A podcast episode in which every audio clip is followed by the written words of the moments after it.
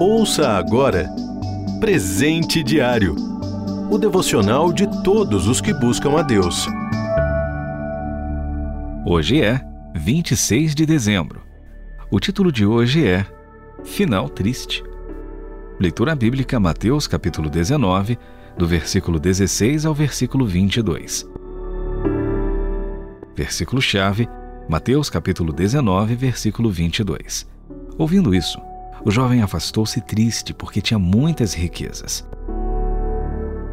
O jovem do relato bíblico aproximou-se de Jesus pensando que sua vida íntegra de obediência aos mandamentos lhe angariaria elogios e talvez até a vida eterna.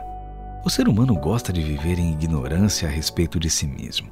Quando é pego em algum erro, sempre tem alguma justificativa. São muitos populares desculpas como: todo mundo faz, eu não sabia, a carne é fraca e por aí vai. Em casos extremos, parte para o contra-ataque, tentando provar sua inocência por meio da culpa do outro. No entanto, esquecemos que nosso íntimo pode estar oculto aos nossos semelhantes, mas jamais de Deus.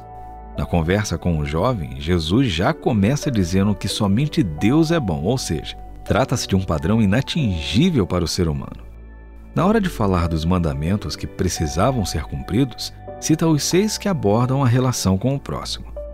Não há como ter um bom relacionamento com Deus sem reconciliação com as pessoas.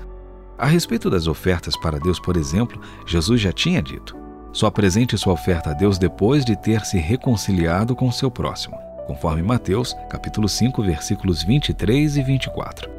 Ver nossas motivações e ações como Deus as enxerga pode ser muito dolorido. É triste reconhecer a diferença entre o que pensamos ser e o que realmente somos. Mas ter uma vida aceita por Deus passa por esse teste. O jovem foi reprovado quando entendeu que amar o próximo como a si mesmo era algo que não estava disposto a fazer.